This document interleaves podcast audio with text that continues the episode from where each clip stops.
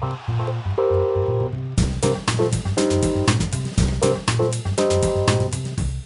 à toutes et à tous, bienvenue à EC Décrypte, le podcast audio de la rédaction d'Espace Social Européen. Cette semaine pour m'accompagner Pascal Beau, directeur de la rédaction. Bonjour Pascal. Bonjour Alexandre.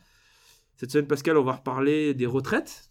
Euh, on a une semaine de la mobilisation du 5 décembre. Le gouvernement euh, esquisse des premières orientations vis-à-vis du projet de texte qui sera présenté avant Noël, hein, par, euh, en deux phases. On aura les premières conclusions de la concertation par Jean-Paul Delevoye et la présentation de la ligne gouvernementale par Edouard Philippe quasiment dans la foulée, en tout cas avant les fêtes de Noël, ça a été précisé encore hier matin, euh, hier après-midi par le Premier ministre. Donc Pascal, on change de braquet? On n'est pas sur la, clause du grand-père, mais on n'est pas sur le projet initial de Delevoye, on est sur entre les deux.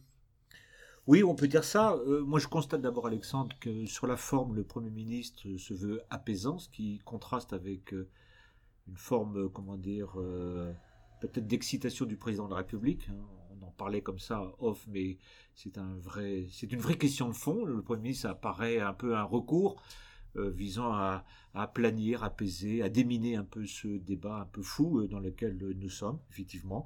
Et puis sur le, ça c'est la forme. Et puis sur le fond, euh, clairement, il a, il a reçu tout le monde.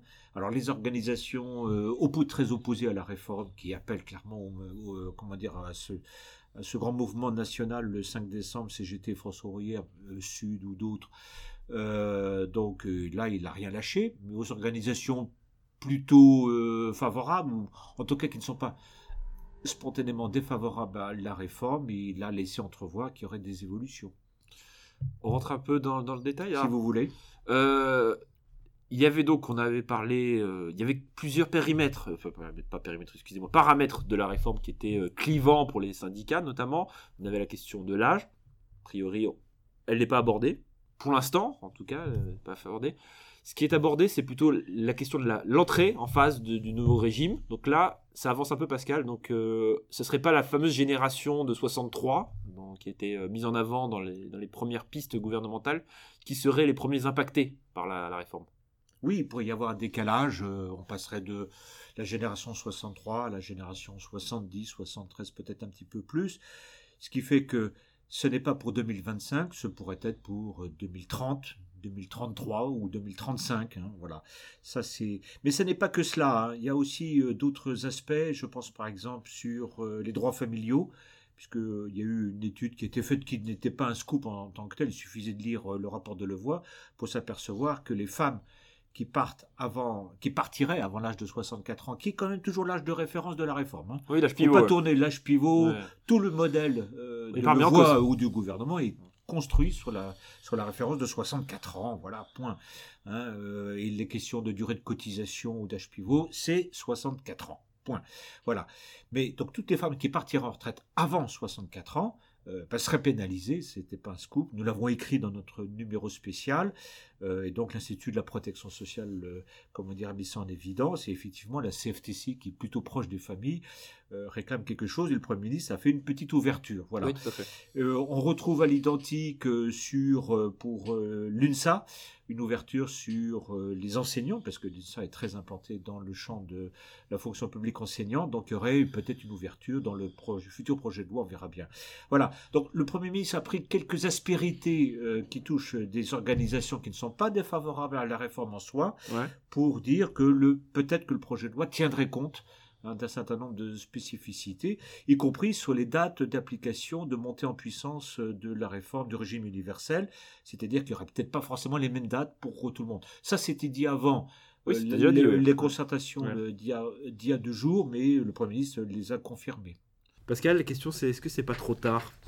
Trop tard, sachant par rapport à la mobilisation du 5 décembre, sachant qu'on a eu la crise hospitalière qui n'est pas finie, hein, malgré l'annonce gouvernementale.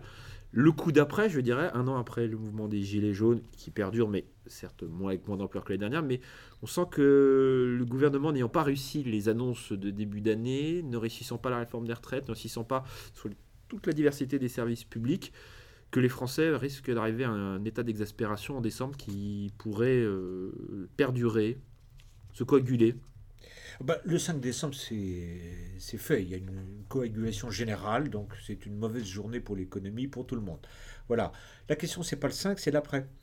Que va-t-il se passer après le 5 Est-ce que ça va perdurer, pas perdurer? On n'en sait rien, euh, c'est trop tôt. Euh, de toute façon, jusqu'à la fin de l'année, euh, le sentiment, c'est que on va se traîner entre guillemets, hein, à la fois politiquement, économiquement, socialement. Est-ce qu'après les fêtes, tout ça, ça va se calmer? On verra bien. Ce qui est quand même, il y a quand même un élément important, qui n'est pas forcément une mauvaise nouvelle pour le gouvernement, c'est que ce sont les organisations syndicales qui reprennent le contrôle général de la réaction sociale, on va dire et que c'est quand même un élément plus structurant politiquement pour l'État et le gouvernement que le mouvement des Gilets jaunes que Sans interlocuteur. sur lequel tout le monde est à peu près d'accord, c'est qu'il n'y a aucun contrôle, aucune maîtrise, aucune régulation des choses. Voilà, mais euh, c'est complètement ouvert, c'est clair. Bon bah écoutez, on verra ça la, semaine prochaine.